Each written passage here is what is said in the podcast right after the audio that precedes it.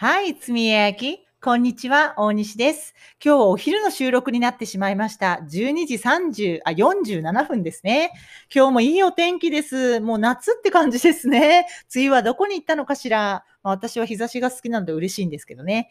はい、えー、今日はですね、実は朝5時半に起きてたんですけど、なんか一番早いかも今まででって感じです。はい。日頃は6時ぐらいなんですけど、今日はちょっと5時半に起きるのやってみようと思ったらできたので、や、やれました。はい。いい感じですね。はい。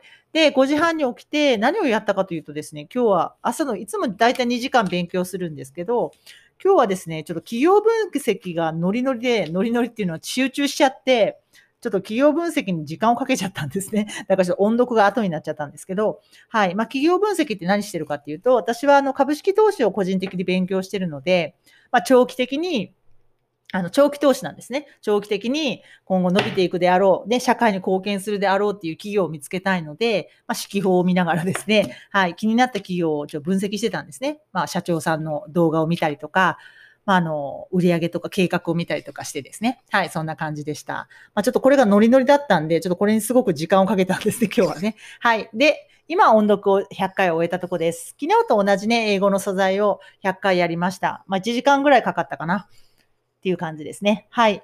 まあ、最初はちょっとなんかあの、やっぱ5時半に起きて反動で、なんか眠くなっちゃうんで、途中で。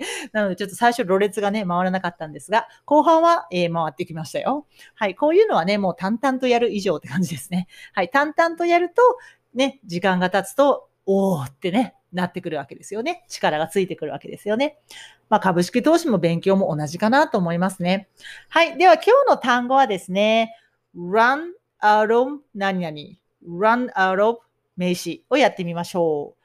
えこれはですね、何か使ってるものとかが、在庫とかがなくなる、切れちゃうってことですね。使い果たして切れちゃうっていうことですね。はい。だから、例えばお家のトイレットペーパーとか、食材とかが、まあ、使っちゃって、もう切れちゃったっていう時に使うわけですね。はい。run っていうのは走るってことですよね。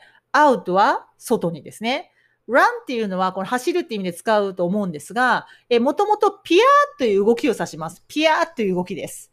外にピアーっと動くから、外に流れ出る感じなんですね。外に流れ出るから、使い果たす。みたいな感じになるわけですね。はい。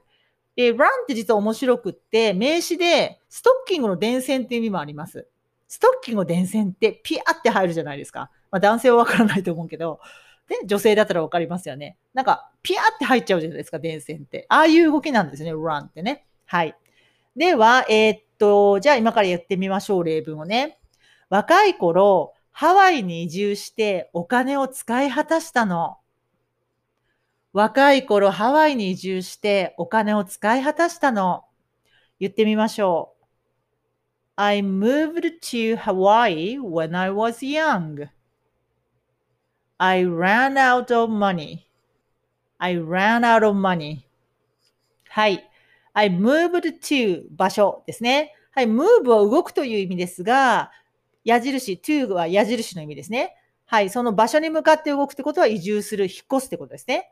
I moved 過去形です。I moved to Hawaii. ハワイに引っ越しました。移住しました。いつ ?when I was young. when は接続詞です。私が若かった頃ってことですね。I ran out of money. ran は run の過去形です。A ですね。現在形だと run, u ですが、え真ん中が A になって、発音はえの口の形で下顎を下げて、え、ran, ran, ran out of money となると、使い果たしたという過去ですね。お金を使い果たしちゃったのってことですね。まあこれはっきり言って事実で、あの、じ、実、実話で、私はハワイではないんですが、若い頃沖縄に移住してお金を使い果たしましたね。これ実話です。ということですね。えー、お金がなくなって福岡に帰ってきた30歳の頃って感じです。はい。では次。えー、じゃあ、お家でね、ご家族の方と冷蔵庫をチェックしてて、あ、私たちバターなくなりそうって言ってみましょうか。私たちバターなくなりそう。なので主語を we にしますね。で、これからなくなりそうだから will を入れてみます。We will run out of, we will run out of butter. We will run out of butter. ですね。はい。will が入ったことで、まあ、これからそうだろうってことですよね。はい。私たち run out of butter になりそう。バター切らしそうっていうことになるわけですね。はい。では、えー最後日本語を言いますので、一旦ご自身で言ってみましょうね。若い頃ハワイに移住してお金を使い果たしたの。I moved to Hawaii when I was young. I ran out of money. I moved to Hawaii when I was young.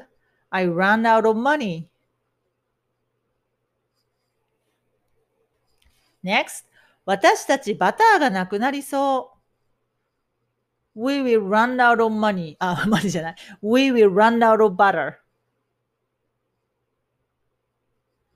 We will run out of butter. We will run out of butter. はい、こんな感じですね。OK。では今日も楽しくいきましょう。Have a nice day. Bye.